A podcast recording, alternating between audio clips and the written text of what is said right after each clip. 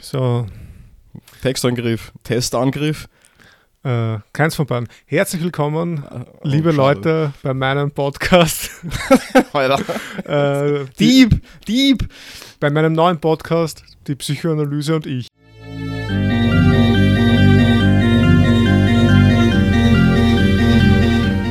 Äh, heute habe ich den Klaus eingeladen. Achso, das ist sehr nett. Die Psychoanalyse und du also, okay. Mhm. Sigmund Freud won. Mich zu Ja. betteln ist unmöglich. Ja, na, also Textangriff, ja, eventuell, aber Okay. vor allem äh, Let's Read. Let's Read ist ein neues Format, was wir jetzt machen. Das ist so wie ein Let's Play bei Computerspielen, wo man anderen Leuten beim Computerspielen zuschaut, nur schaut ihr uns jetzt oder sie uns jetzt beim Lesen zu. Deswegen Let's Mhm. Read. Ja, jetzt, jetzt musst du nur noch für unsere zahlreichen Hörerinnen und, und, und Hörer über 70 erklären, was ein Let's Play ist, bitte. Habe ich ja gerade gesagt, man schaut Leuten beim Ach so. Computerspielen zu. Also okay, zart. Äh, ich meine, super. Okay. ja, passt. Also, und, und die Leute hören uns jetzt zu, während wir den Text vorlesen, oder wie, wie, Ja. wie, wie funktioniert das jetzt genau, David? Äh, ja, David, ja, Doktor David. also vorlesen werden wir auch, aber nicht nur. Wir werden hoffentlich auch in ein Gespräch kommen. Mhm. Und ähm, ja, das war's eigentlich. Ich meine, es ist jetzt mal ein Prototyp. Wir schauen, wie das funktioniert, ob das genauso gut ankommt wie der Textangriff, weil da, das sind tausende Up Downloads, Klicks, Zahlen und Mhm, Ja, ein das Daumen, hoch, Wahnsinn. Daumen hoch und Ich- gefällt mir's, Überschwemmungen, Also ich ertrinke in Fanpost, also mein Postkastel quillt über. eben. Und jetzt schauen wir mal, ob das da jetzt auch der Fall ist. Aber Let's Read, wir müssen uns schon mal ehrlich auch eingestehen, dass wir damit ein Format schaffen oder geschafft haben, was noch niemand in der ganzen Menschheitsgeschichte gemacht hat. Ein Let's Read. Ja, also das sollten wir uns jetzt schon nochmal eingestehen. Ja. Also das Ja, ist natürlich völlig recht. Ja. Nein, also der, der, der, äh, der Innovationswert ist, ist unbeschreiblich fast, möchte ich meinen. Ja. Also, Genau. Ja. Insofern würde es mich auch nicht wundern, wenn, wenn jetzt nicht so viel gehört wird, weil Innovation ja auch mit Angst einhergeht. Also von denen, die die Innovation nicht anerkennen und dann, dann hören sie es vielleicht nicht, weil sie sich denken, oh, was ist das für ein tolles neues Format. Aber gut, Ja, wir werden es schon hinkriegen. Heute, heute übrigens Sigmund Freud, das Unheimliche. Du schaust schon sehr angsterfüllt rein. Ist irgendwas los, Klaus? Oder? ja, mein, mein Internet kackt gerade ein bisschen ab. Ich steige mal auf das Mobile um. Das ist äußerst unheimlich, was da gerade geschieht. Okay, gut, ja. Ja, warte mal. Ah, Warte mal. So, jetzt soll es wieder gehen, oder? Genau. Mein mobiles Internet heißt Arthur, mein Stand-Internet heißt die Welt als Vorstellung. Das heißt, äh, okay. die Welt als Vorstellung hat versagt. Wie so oft. Ja. Ja. Die Welt als Wille muss Aber her. Arthur hat mich gerettet. Okay. Arthur, Ja, die mobilen Daten war von Arthur. Also, was machen wir heute für einen Text, Klaus? Äh, wir lesen das Unheimliche. Von, Sehr interessant, sehr interessant. Sigmund Freud One genau, aus dem Jahr. aus dem Jahr Ja. 1919 oder 9 oder sowas. Was war das? Genau, sehr schön. Ja. 19. 1919. Sehr einfach zu merken. Fast so cool wie 2022, oder? Fast. Ja, 2020 wäre eigentlich das so so. cool. 2022. Naja, also, um was geht es da eigentlich? Ähm, keine Ahnung, das werden wir uns dann gemeinsam erschließen. Wir, was wir jetzt machen werden, ist einen kleinen Kontext geben zu Freud und zur Psychoanalyse Mhm. vielleicht. Ähm, für die Leute, die noch nie was gehört haben von Sigmund Freud. Die Psychoanalyse ist eine Therapiemethode, kennt man vielleicht, so Psychotherapie, Gesprächstherapie zur Behandlung von psychischen Krankheiten. Aber die Psychoanalyse bzw. Tiefenpsychologie von Freud ist auch eine psychologische Theorie oder man könnte auch sagen eigentlich ein eigenes psychologisches Paradigma, was verschiedenste psychologische Aspekte äh, beschreibt und erklärt. Sowas wie die Persönlichkeit, also Persönlichkeitspsychologie, dann wie, wie, wie vollzieht sich die Entwicklung des Menschen, also die Entwicklungspsychologie und eben auch eine Krankheitslehre und so. Das heißt, das ist eine ziemlich umfassende Theorie, die viele Aspekte des menschlichen Seelenlebens erklären möchte, sag ich mal. So eine Art Kosmologie vielleicht, oder? Ja. Eine psychische. Hm. Eine, eine Kosmopsycho.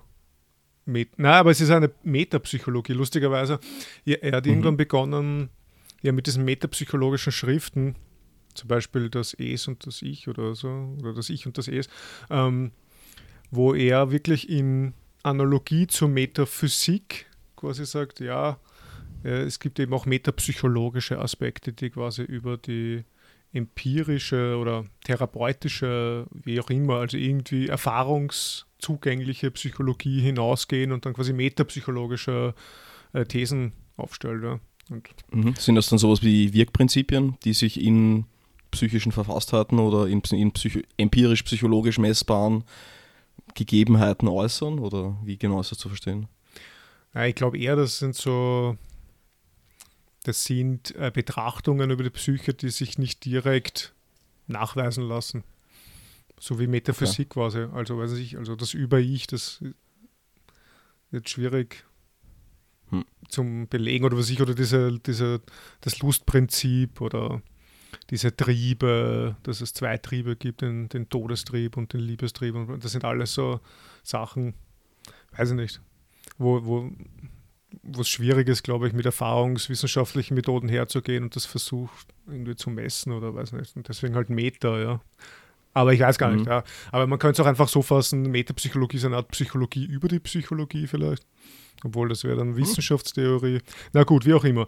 Ähm, die Psychoanalyse. Abgründe, Abgründe, Genau. Unheimliches. Vielleicht noch, Abgründe. also eben abgesehen davon, dass es so eine, ein, ein, eigentlich eine, eine Gesprächstherapie ist oder sowas und eine psychologische Theorie, hat sich die Psychoanalyse auf viele andere eigentlich quasi ihr fremde Gebiete ausgeweitet und auch schon zu Lebzeiten von Freud, also Surrealismus zum Beispiel, da ist ja der, dieser Dali, der war ja total Mhm. begeistert und hat dann auch sein, seine, quasi seine Methode des Kunstschaffens angelehnt an dieses äh, assoziative, na, ans freie Assoziieren, so ans freie Assoziieren von Freud, was eben eine therapeutische Methode eigentlich ist und der hat das dann fürs Kunstschaffen angewandt. Oder Auch seine Sujets, glaube ich, sind davon stark beeinflusst. Mhm. Also Hähne und irgend sowas und ja, genau, Mhm. überall Penisse oder so.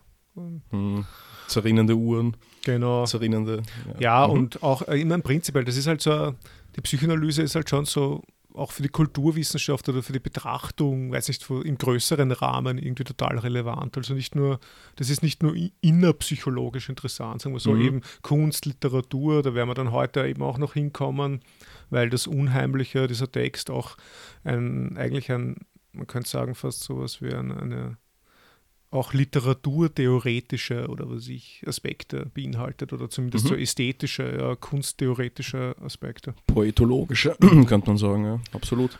Und aber auch ganz andere Sachen, ja. Also Freuds Psychoanalyse lässt sich ausweiten auf die Kultur im Sinne von warum, warum die Zivilisation uns Unbehagen bereitet. Ja, da, da so ein Text. Bester Text. Genau, Mhm. wegen dieser Triebunterdrückung und so.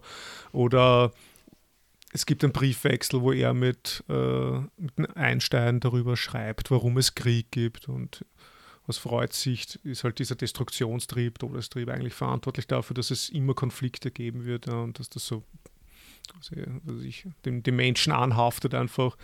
Und, Oder Religionskritik, äh, was ich überhaupt lauter so, sehr viele so kritische Sachen kommen mir vor, kann man mit der Psychoanalyse machen, weil die ja oft, äh, also die Psychoanalyse hat so einen Duktus, dass es immer irgendwas hinter irgendwas anderes gibt. Also Mhm. hinter, der, hinter der Oberfläche, das, man, man nennt die Psychoanalyse ja auch Tiefenpsychologie, also so hinter der Oberfläche, unter der Oberfläche gibt es noch irgendwelche Mechanismen, die das Mhm. eigentliche Wesen darstellen sozusagen und die Oberfläche ist nur Schein und das geht dann, kann man, also wurde dann eigentlich, sagen wir mal so, die, die, Argument, die Argumentationsschritte sind jetzt nicht so aufwendig, dass man dann irgendwo in der Ideologiekritik oder Konsumkritik landet, wo, wo man sagt, ja, das ist alles Oberfläche und Schein und das, das Mhm. wirkliche Leben ist dahinter und so.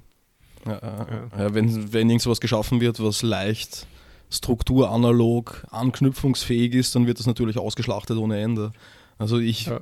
Kenne es auch als, als, als eine Form der, der, der Literaturkritik sogar, also Mhm. oder Literaturinterpretationsmechanismen, psychoanalytische. Also als ich die im Germanistikstudium zum ersten Mal gehört habe, ist, ist mir der Speiben gekommen. Aber äh, ja, also ich meine, das, da wird jetzt Freud so sehr damit selbst auch nicht unbedingt zu tun haben. Also das sind dann eher Leute, die sich das halt auf die Fahnen schreiben, aber ja, also ich meine, mhm. die Fußstapfen hat er schon ausgetreten. Also. Ja, und dieser, eben dieser Duktus quasi, dass irgendwie etwas dahinter liegt, was die eigentliche, quasi sagen wir jetzt, die therapierte Person nicht sieht, aber man selber als Therapeut sieht mhm. das oder, oder, ich weiß auch nicht. Also dieser Duktus, dass da irgendwas dahinter ist, mm, und man, und man zeigt das so auf und so und so, haha, mhm. du hast ja gar nicht erkannt, dass dein eigentlicher Motor oder die eigentliche Motivation das und das ist.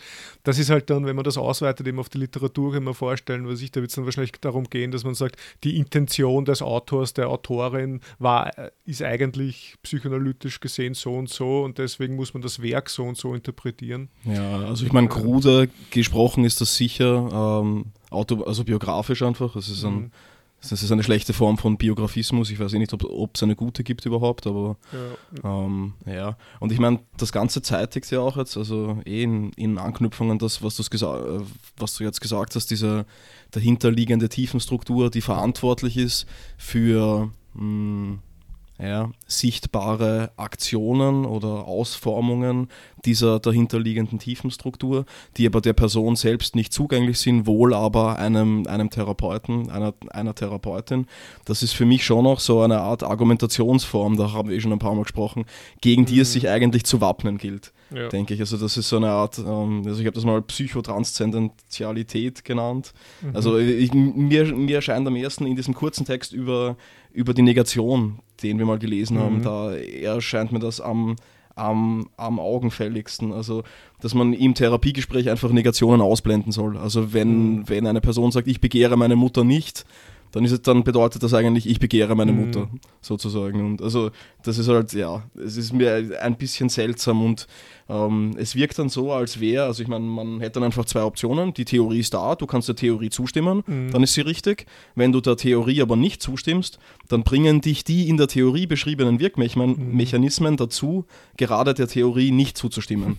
Was auch heißt, dass die Theorie wieder richtig ist. Ja, ja. Also irgendwie denke ich mal, dass man so nicht richtig argumentieren kann, ja. oder? Also ich meine, wenn man dem Gegenüber keinen Platz mhm. zum Atmen einer eigenen also was ich, Position einfach äh, lässt, dann weiß nicht, scheint mir da schon etwas sehr überstülpig, übergriffig. Ja, ja es ist auch prototypisch äh, für die Kritik von, von Popper an Freuds Psychoanalyse, weil er meint, die, diese psychoanalytischen Aussagen und Thesen und Hypothesen lassen sich nicht falsifizieren. Also egal, was quasi als Antwort kommt. Entweder man sagt ja oder man sagt nein. Aus Sicht der Psychoanalyse hat, weiß man immer, was das Richtige ist, sozusagen. Mhm. Also, also das ist immer dieses Drüberstülpen und sie lässt sich so insofern nicht falsifizieren, weil entweder ist es ein Abwehrmechanismus und du gestehst es dir selbst nicht ein oder so und sagst es nur, dass es so ist und so. Ich weiß auch nicht, also irgendwie unbefriedigend. Ja. Und, und das kommt ja. aber bei, bei Freud schon auch immer wieder vor, also in seinen Texten. Ja, total. Also, also ja. So dieses was dann wirklich zart ist und auch unnötig, oder? Ja. Also ich meine, er beschreibt, also ich meine, sein Stil ist einfach leibend, finde ich, in wirklich vielen Texten. Und der beschreibt Phänomene, die total interessant sind und deren Beobachtung alleine eigentlich, also äh, schon viel dazu beiträgt, sie plausibel zu finden. Mhm. Wenn dann aber kommt mit, ja, das ist eigentlich Kastrationsangst und das lässt sich genau aus, was weiß ich, dem äh, der Angst vor dem Penisverlust erklären und so, dann denke ich mal, ja, jetzt hör auf damit, mhm. damit machst du das kaputt, was du jetzt ja, ja. vorhin dargestellt und aufgebaut hast, sozusagen. Aber, ja. Also irgendwie lese ich die meisten Texte von, ich habe jetzt eigentlich so viele gelesen, aber die, die Texte, die ich gelesen habe, die lese ich dann immer mit so einem, ich weiß nicht, über das hinweg blicken. Mhm. Was halt natürlich auch zart ist, weil das eigentlich das Fundament der Theorie oder also seiner Ansicht nach mhm. darstellt oder weil darauf alles sich aufbaut. Und ja, also ich meine, du hast es immer schön beschrieben, dass es irgendwie so eine Art von, also hm, ein interessantes Gedankengebäude ist in das man hineingehen kann, also so wie ein Museum, man kann das halt bewundern oder so. Aber ob es wirklich einem Zweck dient, also ich meine, weiß nicht, ob du das jetzt so gesagt hast, so stelle ich es mir zumindest vor. Also man kann reingehen und sich das anschauen, ah ja, mhm. sehr, sehr interessant, sehr viele Penisse hier, aber irgendwie auch schön verbunden. Aber dann ist es halt irgendwie, es hängt nicht davon ab und auch nicht damit zusammen, glaube ich, oder vieles zumindest, ich weiß nicht. Ja. Wobei ich mir halt denke, dass manches schon ähm, absolut seine Berechtigung hat. Also ich finde dieses, hm, also die Idee eines Über-Ichs, wie sie jetzt zum Beispiel in das Unbehagen in der Kultur vorkommt, mhm. finde ich eigentlich sehr labernd. Ja. Und auch, ja, auch das Es als Triebkraft oder sowas oder mhm. als so eine Art, ich weiß nicht, Fortsetzung von Schopenhauers Willen oder sowas. Vielleicht finde ich eigentlich auch interessant. Also, Auf jeden mh. Fall, ja, das ist alles total spannend. Das ist aber, das Eigentümliche ist, dass in fast jedem Text, den wir zumindest gemeinsam gelesen haben, die ultimate Antwort sozusagen, also die letzte Begründung ist dann immer Ödipus-Komplex oder Kastrationsangst. Und das ist halt ja, genau. total eigenartig, ja, weil, die, weil die eigentlichen Gedankenkonstruktionen oder so und auch die Argumentationen, die sind eigentlich sehr, sehr schön ausgereift mhm. und auch wirklich, wo man sich denkt, ja, wow, okay, das über ich, weiß nicht, was, das, das ist auch so intuitiv einleuchtend, weil das jeder an sich erkennt, okay, es gibt eine Stimme, die mich die auch ab und zu grausam sein kann und, und die zwingt mein Ich zu bestimmten Dingen oder die sagt mir, du sollst das machen und du sollst das machen. Und dann, und irgendwie ist es quasi auf der Ebene total plausibel, aber wenn es dann zur eigentlichen Begründung, zur Letztbegründung kommt, ah ja, das ist ja Kastrationsangst, weil ich Angst habe, dass mein Vater mir irgendwann mal den Penis abschneiden wollte oder so. Das wird dann mhm. auf einmal so, ja, ich weiß nicht. Und, und vor allem, weil ja, das also immer, weil das immer die letzte, also die Texte, die wir gelesen haben, das ist wirklich Kastrationsangst und Oedipus-Komplex ist eigentlich immer so die letzte Antwort und das, das ist dann so wie das Kaninchen aus dem Hut rausziehen. Also, mhm, weiß ja, ich nicht. Total. Man glaubt so, der Freud hat halt da was entdeckt, wo er denkt, ja, das ist wirklich fundamental und das verwende ich jetzt überall, egal was ich mal anschaue. Mhm. Und dann kommt schon wieder, so, ah ja, da ist es schon wieder. Tada! Und das werden wir mhm. da in dem Text auch haben, ja. Voll. Ja, na gut. Ähm, der Text, wie gesagt, 1919 im editorischen Hinweis von meiner super tollen Studienausgabe natürlich, die ich verwende, steht drinnen, dass er im 12, äh, am 12. Mai 1919 hat er seinen Freund geschrieben in einem Brief, also den Ferenczi, das ist glaube ich ein ungarischer Psychoanalytiker oder so, den hat er geschrieben, dass er eine alte Arbeit aus einer Schublade ausgegraben hat also das sind ja schon Gedanken, die schon ein bisschen älter sind als 1919. Ähm, da steht mhm. auch so Sachen drin, wie das, dass er schon ähnliche Gedanken gehabt hat in, in seinem Werk Totem und Tabu, was wir uns auch mal zu Gemüte führen lassen müssten. Das hat er 1913 mhm. eben geschrieben, also doch schon eben ein paar Jahre davor. Und ja, also nur mal vielleicht so noch ganz kurz zur Einordnung, wie gesagt, das ist eine Schrift, die man durchaus ähm, als eine kunsttheoretische oder literaturtheoretische klassifizieren kann. Ich weiß nicht, was hast du gesagt vorher für ein Wort? Poet poetologisch. Poetologisch, ja.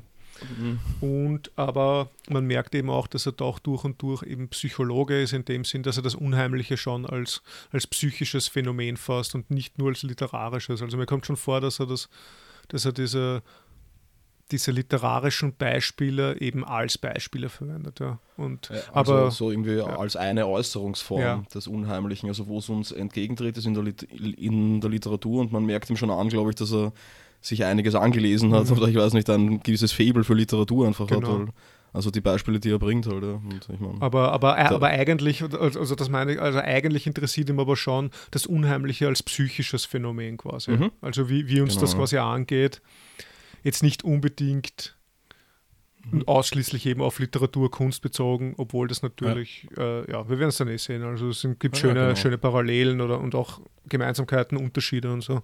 Mhm, genau, des eigenen Erlebens und der Fiktion oder so. Ich glaube, das ist diese Unterscheidung, die große dann. Ja. Genau, und das ist in drei Abschnitten geteilt und jetzt würde ich mal sagen, beginnen wir einfach mal den ersten Abschnitt.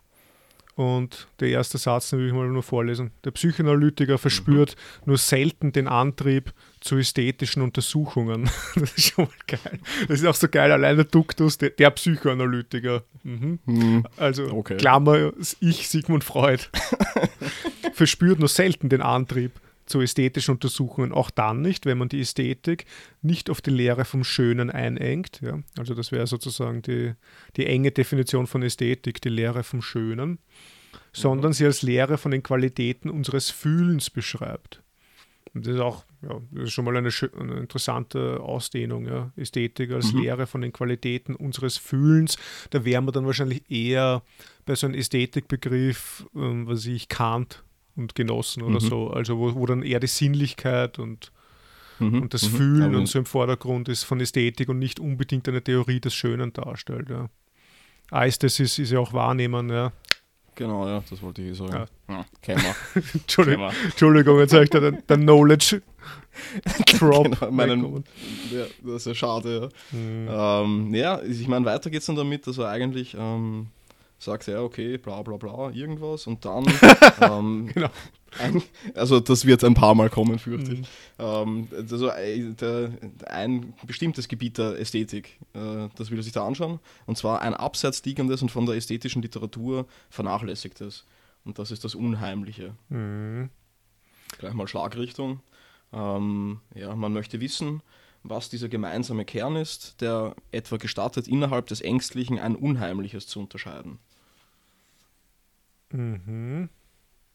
Ja, das möchte man wissen, in der Tat. Genau. Äh, davor habe ich noch unterstrichen, kein Zweifel, dass es zum schreckhaften, angst- und grauenerregenden Gehör- gehört. Also das Unheimliche ist so in diesem Umkreis des schreckhaften, schreckhaften, angsterregenden und grauenerregenden. Und ebenso sicher ist es, dass dies Wort nicht immer in einem scharf zu bestimmenden Sinne gebraucht wird, so dass es eben meist bei dem An angsterregenden überhaupt zusammenfällt. Also ja, ist eigentlich schon mal ganz interessant, finde ich allein die Unterscheidungen noch. Ja. Äh, ich ich, ich habe da ja eher auch, sagen wir mal, Horrorfilme im Kopf, weil ich mir das ganz gerne anschaue. Mhm. Und weiß ich nicht, das wäre, finde ich, einmal interessant, sich zu überlegen, wie das ist. Also da auch so eine Typologie von Horrorfilmen zu machen. Also, Schrecker, also die was Schrecken verursachen, Angst oder Grauen oder eben Unheimlichkeit erregen. Ich meine, es gibt ja so Sachen wie Mystery. Vielleicht ist das eher so zum Unheimlichen. Es gibt dann zum Beispiel nicht nur Horror, sondern Terror. Und ich glaube, Terror Mhm. wäre dann eher so was Schreckenerregendes oder so. Ja, also, Stalinistisch. genau, genau das meine ich. Ja. Okay, Ja. sehr gut. Stalinistische Horrorfilme. Ähm, ja, na, also wäre wahrscheinlich wirklich interessant. Also äh, da, dazu nötig wäre halt wahrscheinlich eine, eine, eine, eine genaue Abtrennung der Begriffe, die ich jetzt zu leisten längst nicht in der Lage bin. Ja, Aber- eh. aber Mhm. das wäre erst eine. Und natürlich ist darin dann auch gefasst wieder so äh, eine Art von Hierarchisierung, oder? Also, dass man sagt, die guten Horrorfilme, die, die sind nämlich unheimlich und nicht Mhm. schrecklich oder schreckhaft oder ich, Stimmt, angsterregend mit diesen Jumpscares und so einem Shit. Also. Ja, ich meine, man könnte mal versuchen, äh, natürlich mit Augenzwinkern eine ganz wertfreie Typologie zu machen. Selbstverständlich und, wäre es. dann, und dann im nächsten Schritt normativ sagen, naja, das ist nicht so gut. genau. Und der Hereditary ist viel besser, weil das ist wirklich Ah, unheimlich. ja. mhm. Aber das weiß ich nicht. Was gibt's? Annabelle 3 mit den Jumpscares, das ist nur schreckhaft, das ist Das Blödsinn. ist diese Puppe, oder? Mhm. Ja. Käme eher aus. Du Käme eher ja. aus. Ja. Ja, du, Hm. Du bist ein, Horror-Veteran. ein Horrorfilm-Veteran. Was du, oder was? Ein Du. Achso, na, ja, nur, äh, äh, also, was ich gern mache, ist, ich lese gern die Wikipedia-Artikel von Mhm. Horrorfilmen, weil mich die, die Geschichten interessieren, Mhm. aber ich will mir den Scheiß nicht anschauen. Ja. Also, weil es mich wirklich zornig macht auf, also, ja, du kennst das eh, oder? Ich meine, und das sind ja nicht nur Jumpscares, aber wenn man, ich meine, die spielen ja damit, dass man weiß, was kommt und so weiter. Und in guten Horrorfilmen, jetzt unter Anführungszeichen, ist es eh so, dass, dass da dann auch ein gewisser Lustgewinn innewohnt, zumindest, wenn man sich jetzt ein bisschen davon distanziert. Aber ansonsten fuckt mich das einfach nur an, wenn ich die, die Mhm. ganze Zeit warte auf das, was dann kommt oder nicht kommt. Und Ja. ja, also die Ja. Formelhaftigkeit des Ganzen ist halt dann schon ein bisschen Ja. Sache, wobei ich Formelhaftigkeit in Kunstwerken jetzt nicht unbedingt schlecht finde. Mhm. Also ich meine, die ganzen Fantasy-Bücher, die ich am Abend lese, da weiß ich auch schon, was passiert. Oder, und das sind nur Minimalvariationen von bekannten Schemata letzten Endes, aber weiß nicht. Also vielleicht kommt Oder- da doch oder- noch was hinzu, ja. was ich nicht mag dann. Also Oder diese, werden oder die, so. diese, diese YouTube-Videos mit äh, StarCraft äh, Kämpfen. Das ist ja auch recht formelhaft. Stimmt, ja. aber das sind dann nur außen, ne? oder solche äh, ja, voll Schach, Schacherklärvideos. Ja. Mhm. Oder Formelsammlungen sind auch sehr formelhaft. Gut, also, ähm, Wahrscheinlich sind sie das, ja. Mhm. Na gut, äh, wie geht er methodisch vor, um sich dem zu nähern? Also, das ist Ah, schon ein bisschen weiter. also- Wir haben halt verschiedene Ausgaben. okay, du gehst schon einen Schritt weiter, aber lass mich mal noch ganz kurz da stehen bleiben. Ich würde nur ganz kurz noch Aha. was sagen, weil er im, im, im dritten Absatz sagt, darüber findet man nun so viel wie nichts in den ausführlichen Darstellungen der Ästhetik, die sich überhaupt lieber mit dem schönen, großartigen, anziehenden, also mit den positiven Gefühlsarten, ihren Bedingungen und Gegenständen, bla bla bla bla bla beschäftigen. Also auch eine interessante Kritik ja, an der ganzen Ästhetiktradition. Das ist natürlich wieder dieser geile Gustus, Gustus äh, Duktus von Freud. dabei sind. Alles vom Tisch wischen. Ja, genau. Also, ja, ja, die ganze Ästhetik äh, konzentriert sich nur auf das. Ich meine, er, er hat schon nicht ganz unrecht. Also, die, ich glaube, das Schöne und das Erhabene sind viel öfter diskutiert worden als, als oder als. Ja, ja die, unbedingt. Aber es gibt schon auch ähm, von Rosenkranz, ich glaube, das war ein Schüler von Hegel, der hat die Ästhetik des Hässlichen zum Beispiel schon formuliert. Also, der, mhm. wenn er ein bisschen mehr recherchiert hat, der gute Freud. Ja, ja. ja. Also ein bisschen gescheiter umschauen sollen. Dann, und, äh, es und es fällt ein Name in dem Absatz, nämlich der Jentsch.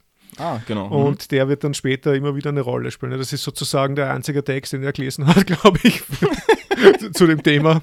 Weil, weil, weil den, den, zitiert er immer wieder. Und der hat 1906 äh, einen Text geschrieben zur Psychologie des Unheimlichen. Und das ist sein Referenztext. Da, da, da geht er immer wieder hin, meistens in kritischer Absicht, ja, um sich abzugrenzen. Mhm. Genau, und der, ja, gut, Entschuldigung, jetzt kannst du mal mit deinem methodischen Teil gerne weitermachen. Achso, na, ich habe jetzt auch noch äh, also. eine Unterstreichung entdeckt in meinem Text. Ähm, also über diesen Jensch nämlich. Als Schwierigkeit beim Studium des Unheimlichen betont Jensch mit vollem Recht, dass die ähm, Empfindlichkeit für diese Gefühlsqualität bei verschiedenen Menschen so sehr verschieden angetroffen wird. Hm. Mhm. Also das wird wohl ein relevanter Punkt. Okay, na gut. Aber das ist schon geiler. Also ich meine, dass die Empfindlichkeit für eine Gefühlsqualität bei unterschiedlichen Menschen unterschiedlich ist, ist schon mal eine, eine, eine starke These. Ja. da traut er sich hinaus. Base also ja, ja. Naja, gut. Äh, zur Methodik. Also zwei Wege kann man einschlagen. Also um sich dem Unheimlichen zu nähern oder um sich dem zu nähern, was das Unheimliche ausmachen solle. Und zwar einerseits, und er macht, also er, er beschreitet beide sozusagen, das gleich mal mhm. vorweg. Ähm, erstens nachsuchen, welche Bedeutung die Sprachentwicklung mit dem Worte unheimlich niedergelegt hat oder zusammentragen, was an Personen und Dingen, Sinneseindrücken, Erlebnissen und Situationen das Gefühl des Unheimlichen in uns wachruft und den verhüllenden Charakter des Unheimlichen aus einem allen Fällen gemeinsamen erschließen. Also mhm. zuerst sowas wie, was weiß ich, sprachhistorisch wahrscheinlich herangehen mhm. und dann, ja, also, weiß nicht, im weitesten Sinne wahrscheinlich so eine Art ja, induktives Vorgehen, oder? Personen und Dinge, Sinneseindrücke, ja. Erlebnisse, Fall, Gefühle, alles Mögliche sammeln und dann schauen, was so Gemeinsamkeiten sind oder so. Fallanalysen vielleicht? Ja, das trifft wahrscheinlich besser. Also so kasuistisches Vorgehen, man, also quasi mhm. man, man schaut sich an, wie bestimmte Leute diese Erfahrung beschreiben und dann versucht man das Gemeinsame herauszudestillieren, ja. Mhm. Hm. Also eh generell eines seiner Vorgehen, oder? Ja, also, also auch äh, prinzipiell in der Psychoanalyse oder in der Psychotherapie generell, der, der, der Erkenntnisgewinn, der da gemacht wird, ist ja, man hat Patienten oder was ich, Klientinnen und die haben einen bestimmten Krankheitsverlauf, Therapieverlauf und dann ja, beschreibt man das und hofft, dass man quasi durch einen prototypischen Fall auch etwas Allgemeines sagen kann. Also das ist quasi sagen wir mal, ein ideografisches Vorgehen anstatt so ein nomothetisches, um jetzt zwei Orgewörter rauszuhauen. Also das sind auf jeden Fall Orgewörter. Also quasi Ideo, also man versucht einzelne Verläufe oder einzelne Personen, einzelne Fälle so zu beschreiben, damit man etwas Allgemeines darin aufblitzen sieht, sozusagen. Im Gegensatz mhm. zum Nomothetischen, wo ich versuche, allgemeine Gesetzesmäßigkeiten mit Wahrscheinlichkeiten und so herauszufinden. Ja. Mhm, mhm. Interessant ist daran halt für mich, dass der Ausgang am Defizitären genommen wird, oder? Mhm. Also, oder am vermutet Defizitären. Meinst, meinst du pathologisches, oder, oder? Ja, genau. Mhm. Wahrscheinlich, ja. Mhm. Also, ja. dass Personen, denen man, ja, also ich weiß nicht, deren, hm, deren Ausformungen der vermuteten Wirkprinzipien irgendwie überzeichnet, gestört oder mhm. falsch, also sie sich falsch geschalten sind, ähm, verwendet, um auf diese Wirkprinzipien im Allgemeinen zu kommen. Also, ja. Ja, also ich weiß ja. eh nicht, ob ich das werten kann, aber es ist halt interessant einfach. Also. Ja, es ist vor allem, es ist halt ich meine, Freud ist da relativ fortschrittlich in seiner Zeit, weil er ein Kontinuum ansieht ja, zwischen dem Krankhaften und zwischen dem Normalen oder so. Und das sind nicht komplett mhm. abgesteckte Sachen. Und es gibt immer so Gemeinsamkeiten. Also es gibt immer eine gemeinsame Wurzel für unter Anführungszeichen normales Verhalten und pathologisches, krankhaftes Verhalten. Und mhm. das ist nicht so total dichotomisiert oder so, ja. Und, und, mhm. und dann mhm. zeigt, gibt es gibt's ja so Sachen, diese Fehlleistungen im Sprechen, was heute auch noch freudscher Versprecher ist, wenn man unabsichtlich das sagt, was man eigentlich meint. Oder so. Das ist ja normal quasi. Aber das, mhm. aber das wurzelt, also äh, sagen wir so, extremere Varianten dafür führen zu Störungen halt oder so zu Krankheiten. Also irgendwie so, es gibt da halt mehr Grade oder so, anstatt dass das komplett unterschiedliche Qualitäten sind. Und ja, aber es stimmt schon, ja. Ich meine, eigentlich nimmt er die pathologischen Fälle her, um um, um, um Grundzüge des normalen Verhaltens ein bisschen aufzuklären. Ja. Mhm. Aber ja. naja, gut, jetzt sind wir ein bisschen abgeschwiffen. Sagt man nicht abgeschwiffen oder abgeschweift? Ich würde sagen abgeschweift, aber mhm. das ist auch so ein Ding, wo ich mir nicht sicher bin. Ja, hm. ja und dann. Ich bin ja kein Wörterbuch erst. Ja, aber bald ein Doktor in Germanistik. Nein, sicher nicht. Aus meinen toten, kalten Händen. Das ist ein Ehrendoktor halt. So die, Eine Ehrendoktor. Musst nichts machen. Also da lieber, da lieber nichts, Schweigen, kein Applaus. Zorn wie der, wie der große Schopenhauer in seinen mittleren Lebensjahren als Applaus von der falschen Stelle. Also, so. Ja. So. Also, und ja, der Satz, vielleicht gleich weiter, oder? Also nach, mhm, nach ja. diesen zwei Wegen und die, nach diesen methodischen äh, Möglichkeiten, also was hast du gesagt? Ähm, Sprache, sprachhistorische Betrachtung und quasi Fallanalyse mhm. oder so. Genau. genau, was du gesagt hast, diese, diese Art Kasuistik und dahinterliegende mhm. oder also eh arg den verhüllten Charakter des Unheimlichen aus einem allen Fällen gemeinsamen erschließen. Ja. Also das ist nicht nur dieser, dieser gewöhnliche Duktus, also diesen, diesen dieses eine gemeinsame zu finden, von dem alles andere aufzubauen ist, sondern es geht noch einen Schritt weiter eigentlich und sagt, dieses eine, das man auffinden kann, ist wiederum nur eine Maskerade für etwas anderes. Mhm. Also es, es ist irgendwie, weiß nicht, noch einen Schritt hinter diesen zutiefst human-spezifischen Charakter des einen im Allen aufzusuchen. Mhm. Also, mhm. ja. ja, stimmt, ja. Und dann sagt er ihm gleich, dann verrät er uns gleich etwas, nämlich ich will gleich verraten, dass beide Wege oh. zum nämlichen Ergebnis führen. Das Unheimliche sei jene Art des Schreckhaften, welche auf das altbekannte, längst Vertraute zurückgeht. Also da, da haben wir schon einen riesen mhm. äh, Teaser oder so für die Hauptthese eigentlich oder für der, der ganzen ja. Arbeit, nämlich dass das altbekannte, das längst Vertraute die Grundlage ist, um etwas als unheimlich zu erfahren und damit äh, ist das Unheimliche etwas anderes als die anderen schreckhaften Phänomene, ja, weil also, die müssen nicht mhm. per se schon längst vertraut sein. Ja. ja. Nicht unbedingt darauf zurück, ne? genau. Dann habe ich so etwas als Fragestellung markiert, mhm, also wie genau. das möglich ist und unter welchen Bedingungen das Vertraute unheimlich schreckhaft werden kann. Äh, das wird aus dem Weiteren ersichtlich werden. Genau, ja.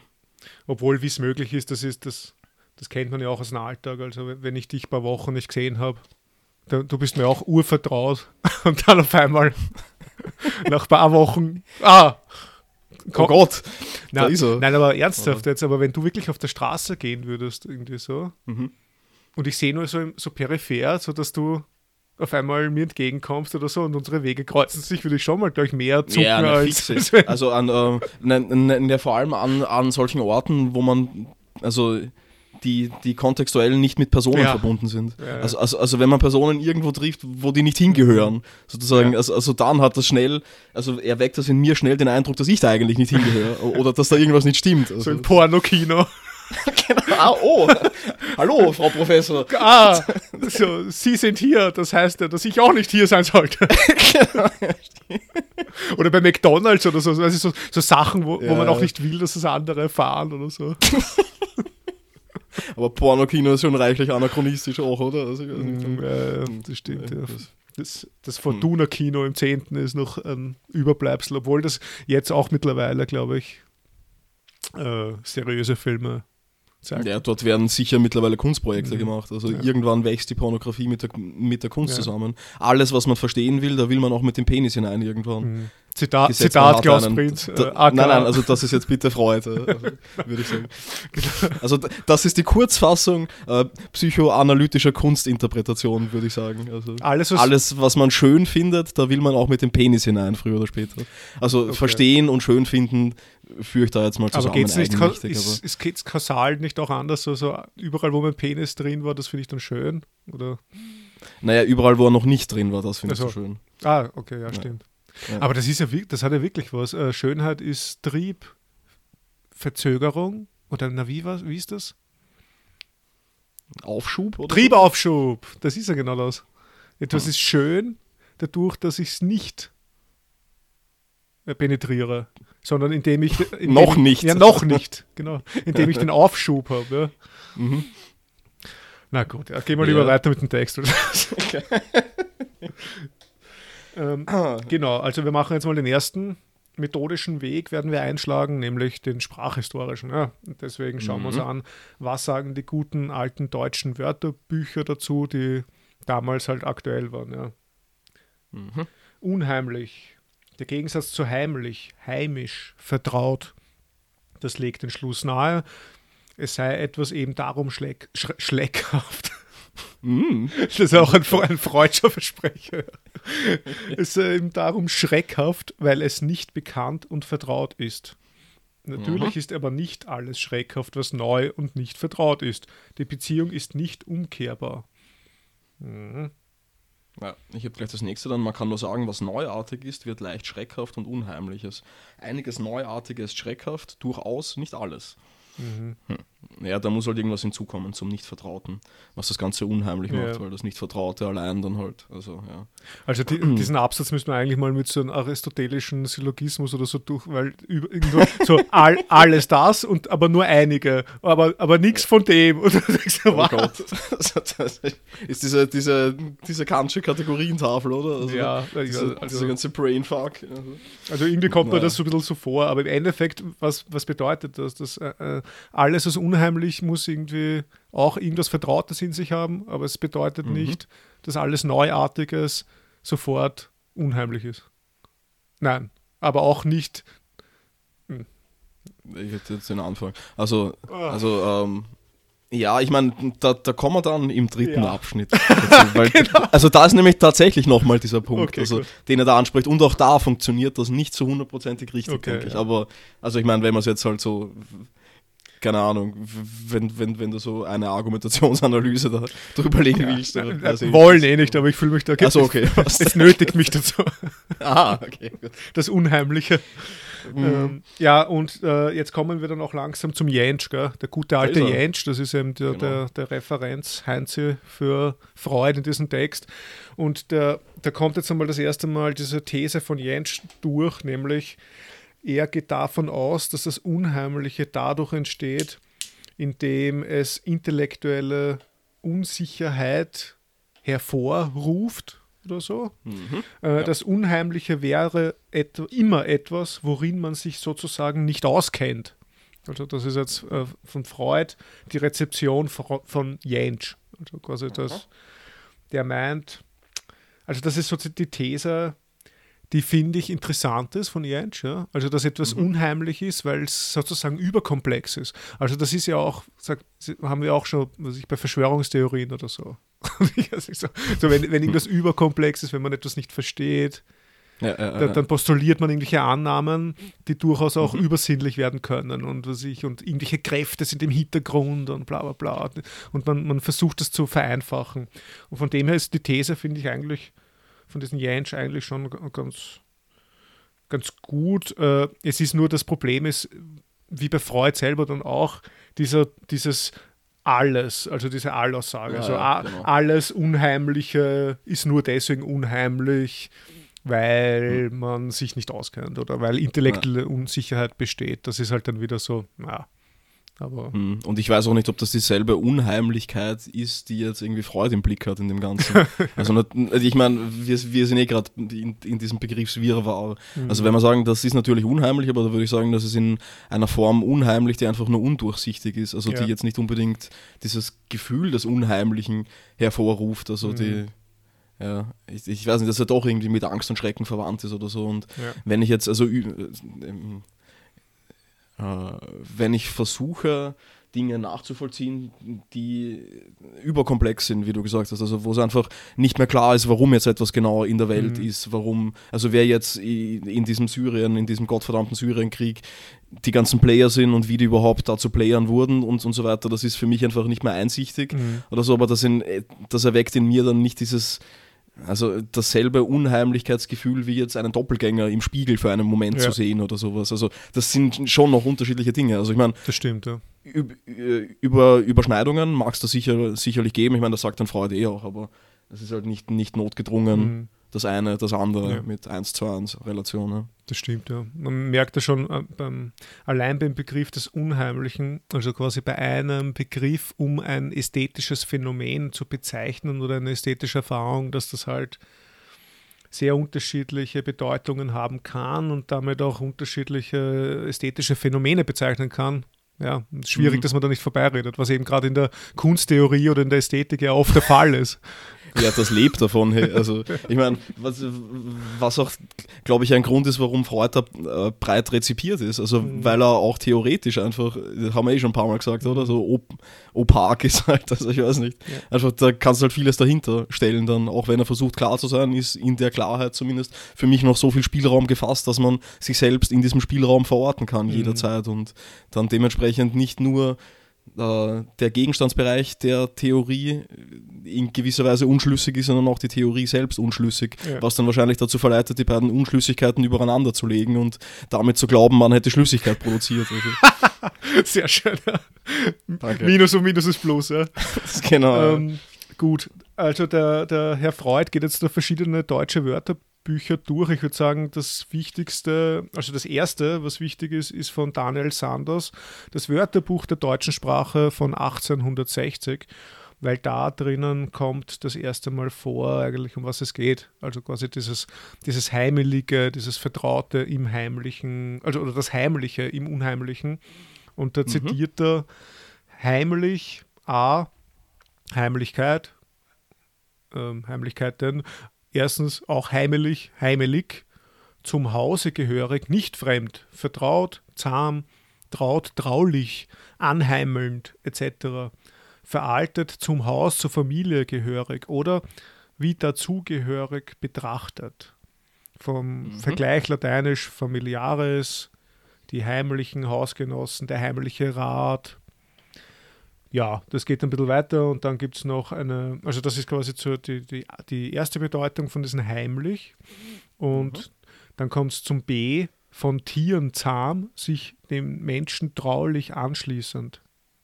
Hm. Also Im kenne Gegensatz zu wild. Ja. genau. Ja. kenn ich, also ich glaube, das ist ausgestorben, die Bedeutung, oder? Ich weiß nicht, dass, dass, ein, dass ein Mhm. Tier heimlich ist, Na, also das würde ich auch nicht sagen. Ja. Also, hm. gibt es nicht, glaube ich, mehr. Ja, 1860. Und die dritte Bedeutung wäre dann so traut, traulich, anheimelnd, das Wohlgefühl stiller Befriedigung etc., behaglicher Ruhe und sicheren Schutzes. Ja, Das auf jeden Fall. Genau. Ja. Hm. Ja. Man fühlt sich heimelig Mhm. oder sowas. Ist jetzt auch nicht mehr das, was ich sagen würde, heimlich. ja. Also das hat sich auf jeden Fall schon auf diesen, auf, auf diesen Geheimnischarakter, Mhm. glaube ich, ein wenig, ja, es hat, hat, hat, sich dem mehr zugewandt im ja. Sprachgebrauch, aber Stimmt, das hat sich ein bisschen separiert, weil wir sagen jetzt heimelig werden. hm, Oder, hü ja, oder, absolut, oder hügelig oder so. Von, ich weiß nicht, ob du das kennst. Das, das, Ja, gemütlich. ja, halt das, genau, das ist ein ja, also skandinavisches. ja, genau, dieses, dieses, dieses dänische Hügel gell, oder so irgendwie. Ja, genau, das ist Mhm. irgendwie gemütlich oder so, glaube ich. Oder was so, so richtig so Zaus, im Heimelig rein, auf die Couch und draußen regnet es und ist dunkel. Genau, Kaminfeuer, Katze auf dem Schoß. Und, Genau, also so in die Richtung ist, ist eben dieses Heimelig. Ja. Wie auch immer, das geht dann noch eine, einige Zeit lang weiter und am Schluss von diesem Absatz ist dann was Interessantes. Heimlich oder was verstehen Sie unter heimlich? Was ist das? Noch schnell. Achso, genau, das ist äh, zitiert aus einem, aus irgendeinem Text.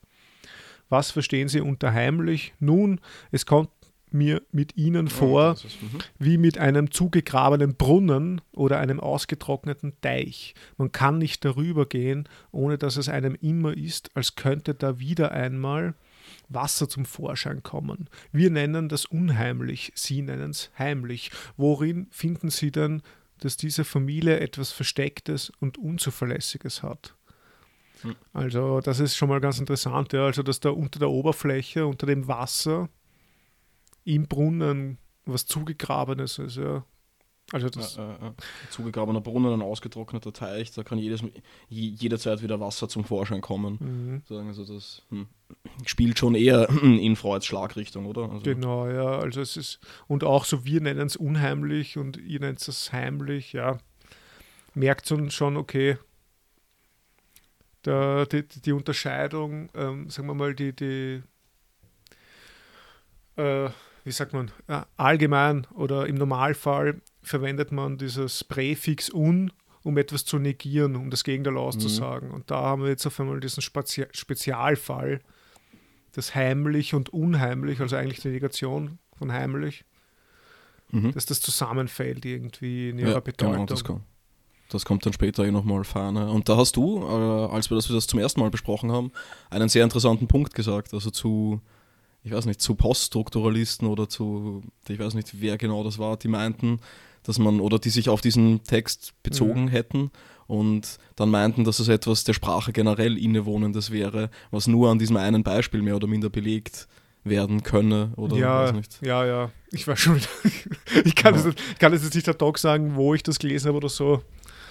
Aber das war auf jeden Fall einer von diesen Leuten. Ja, ich weiß nicht, so Shishak oder Derrida oder ich habe keine Ahnung mehr, aber irgendwo so, dass, Mhm. dass das genau, dass die, dass die Negation von dem Wort eigentlich das beides auf irgendwas Gleiches hinweist. Ich habe keine Ahnung mehr.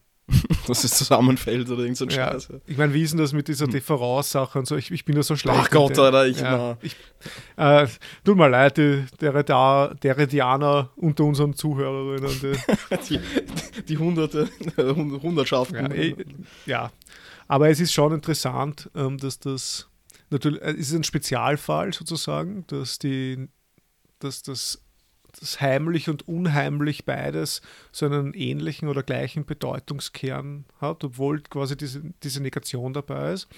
Und gleichzeitig ist es natürlich dann wieder eigenartig, auch wenn man jetzt diesen Spezialfall hernimmt, um die Sprache generell zu beschreiben.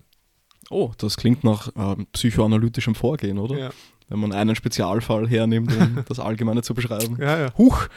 Also, na, aber, Voll, ja. Na gut, ähm, ich habe mir dann noch unterschrieben, äh, unterstrichen, äh, versteckt, verborgen gehalten, so dass man andere nicht davon oder darum wissen lassen, es ihnen verbergen will. Vergleich geheim. Äh, ja, also dass das Mhm. auch irgendwie drin ist, ein Geheimnis. Etwas ist geheim, das ist auch noch im Heimlichen. Hm, ich habe mir noch so Heimtücke auch unterstrichen, Hm. dass das da auch drinnen wäre oder sowas. Mhm. Äh, äh, Freiheit ist die leise Parole, Verschworener, das laute Feldgeschrei der öffentlich Umwälzenden. Ein Heilig, ein heiliges Wirken. Ich habe Wurzeln, bla bla, im Boden gegründet. Meine heimliche Tücke, also Heimtücke. Mhm. Naja, okay. Ja. Ja. ja, auf jeden Fall. Genau. am Ende von dem Absatz vielleicht noch das Unheimliche, man ne- nennt, also unheimlich nennt man alles, was im Geheimnis, im Verborgenen bleiben sollte und hervorgetreten ist. Schelling Mhm. schreibt, das Göttliche zu verhüllen, mit einer gewissen Unheimlichkeit zu umgeben. Ja, wie dem auch sei. Also ich glaube so, man hat so circa jetzt einmal, also so das Unheimliche ist ein Geheimnis, etwas Verborgenes, etwas unterm See oder was ich was, im Brunnen liegendes. Mhm. Mhm. Ja, interessant, dass er da überhaupt seitenlang Wörterbücher zitiert. Also, ich glaub, das hat er offensichtlich ernst genommen mit diesem ähm, sprachhistorischen da, der Zugriff, Zugang. Stimmt, ja. Ich meine, sein, sein Resümee wäre dann auch ähm, das Interessante an diesem ganzen Zeug ist, Mhm. dass das Wörtchen heimlich unter den mehrfachen Nuancen seiner Bedeutung auch eine zeigt, in der es mit seinem Gegensatz unheimlich zusammenfällt. Das Heimliche wird dann zum Unheimlichen. Also ob das jetzt, ähm, ob heimlich mit seinem Gegensatz unheimlich, also ob unheimlich der Gegensatz von heimlich ist, oder ob es zusammenfällt und wie fällt es zusammen, unheimlich fällt es zusammen, könnte da beides sein. Also, so. Ja. also ein adverbial gebrauchtes Adjektiv oder äh, äh, hm, Mhm. ein, eine Art attributiv gebrauchtes, glaube ich, wäre das dann. Aber ja, naja. Voll. Also ich habe dann weiter irgendwie, bla bla, das ist eh das genau, wir nennen das unheimlich, sie nennen es heimlich, das ist ihm wichtig.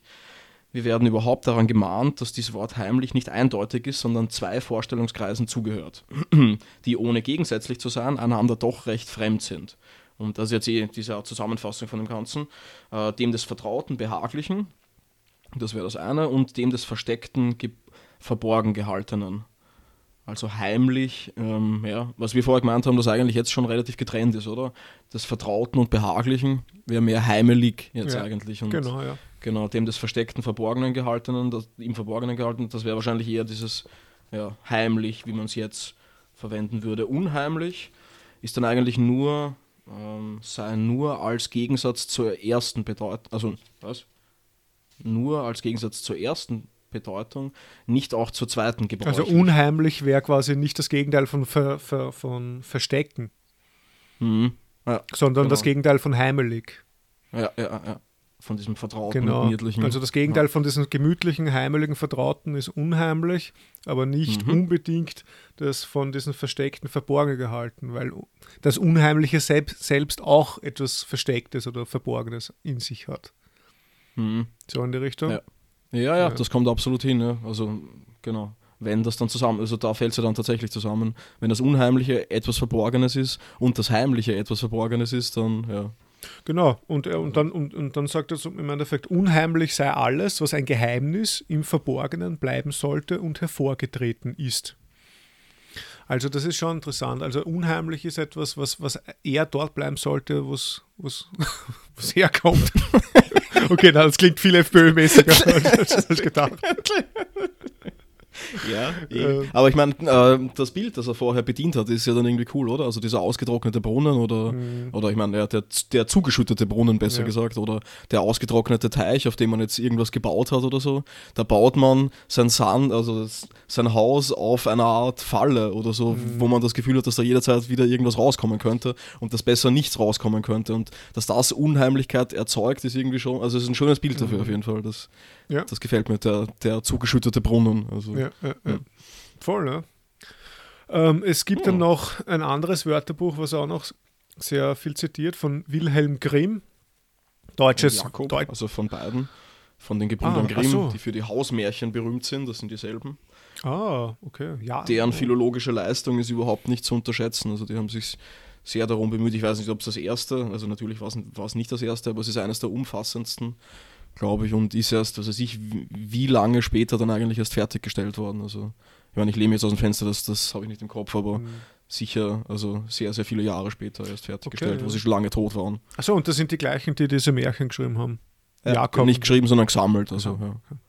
Mhm. also ich meine, geschrieben auch. Der eine von beiden war schriftstellerisch, also ich weiß es wiederum nicht welcher, relativ begabt. Und also ich meine, die Märchen, also diese, gut, das führt jetzt ein bisschen weit, aber den Exkurs gönnen wir Mhm, uns. Bitte. Also diese, diese Märchen, von denen ja behauptet wird und damals in der Romantik ja tatsächlich die Vorstellung war, das wäre, also, also sich die, das Narrativ oder die Erzählungen des Volkskörpers sozusagen, also die, die Geschichten, die nicht von Individuen erzeugt, sondern dem Volkskörper innewohnen würden, was halt natürlich auch dieses Nationaldünkel befeuert hat, ähm, dadurch ähm, transportiert worden, dass man, dass sie eben versucht haben, diese Märchen zu sammeln. Also diese Mhm. Bewegungen gab es nicht nur von den Gebrüdern Grimm, aber auch vor allem von denen. Und das Bild, das man davon hat, war halt lange Zeit, dass man irgendwie, dass die zu irgendwelchen Leuten nach Hause gegangen sind, zu weißbärtigen und, oder zu weißbärtigen Männern und, Mhm. und gebeugten alten Frauen und, und sich die Geschichten haben erzählen lassen. Das ist natürlich ein völliger Bullshit, also das Mhm. wird eh schon durch die Einleitung klar geworden sein, das haben sie geklaut aus französischen Märchenbüchern und von irgendwelchen Leuten halt, Mhm. die sich das teils ausgedacht haben und die haben das dann teilweise einfach umgeschrieben. Also die Märchen, so das ist nicht klassisches Volksgut oder so, Mhm. sondern also ich meine, ja, vielleicht das, was dahinter liegt, teilweise. Und es gibt ja auch ähm, ein Grimmsches Märchen, ist mir besonders in Erinnerung geblieben, das habe ich in einer in einer Literaturgeschichtslehrveranstaltung haben wir uns das angeschaut. Also nur dazu, wie kindertauglich die eigentlich sind. Mhm. Also ich meine, ich reproduziere das jetzt aus dem Kopf. Da geht es darum, dass äh, ein Mann nach Hause kommt und aus irgendeinem Grund zuerst seine Frau umbringt, dann seine Kinder umbringt und dann noch das Schwein umbringt und, und dann in dem ganzen Blut steht oder so und zack, das Märchen ist zu Ende. Also Okay. passt. Das ist sehr, sehr, sehr brachial. Ja, es war auch also sehr viel Fokus auf das Schwein, seltsamerweise. Also ich weiß nicht, was.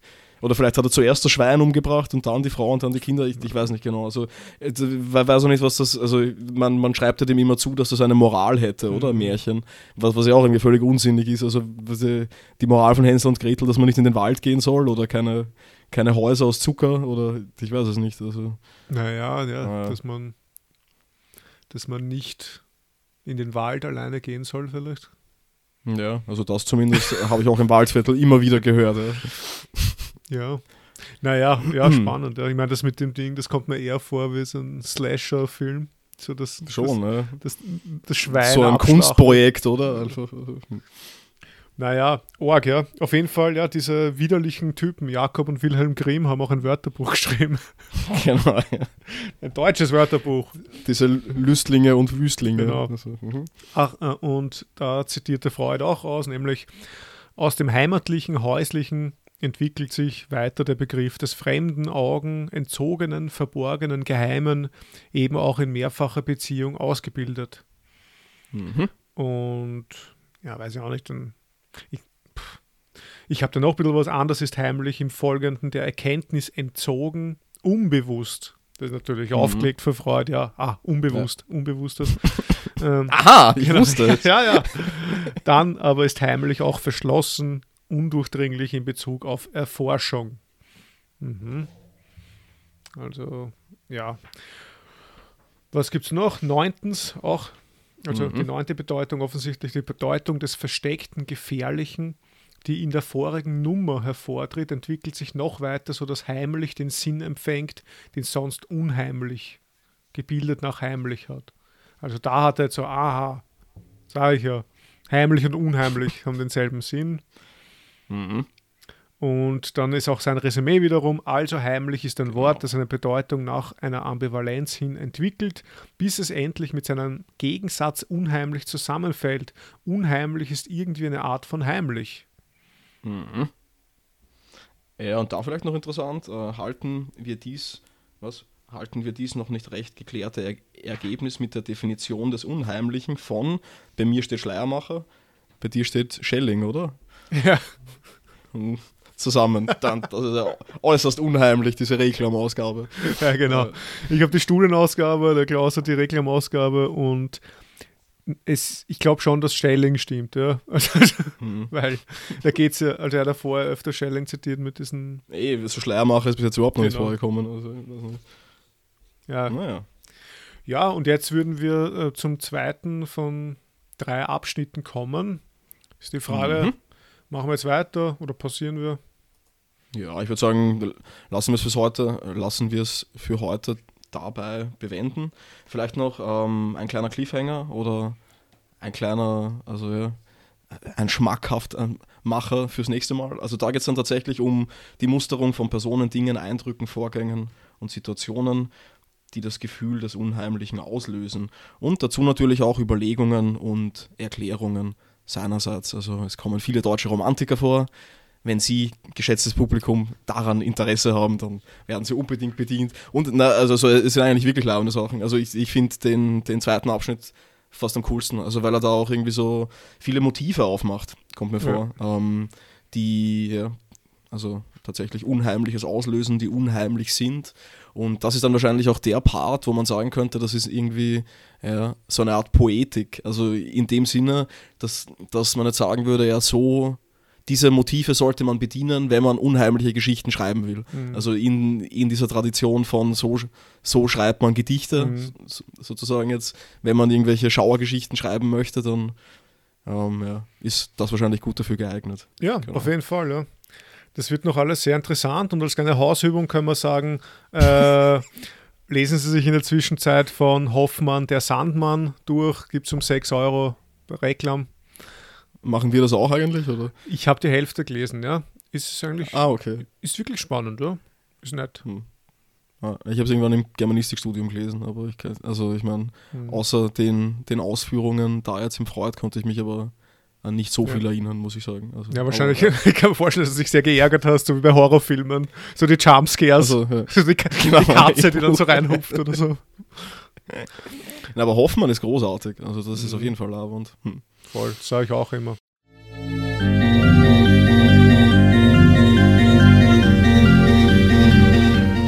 Passt, gut. Gut, dann, Bis zum nächsten Mal. genau, bis zum nächsten Mal, Dave. Servus, Klaus. Tap, tap.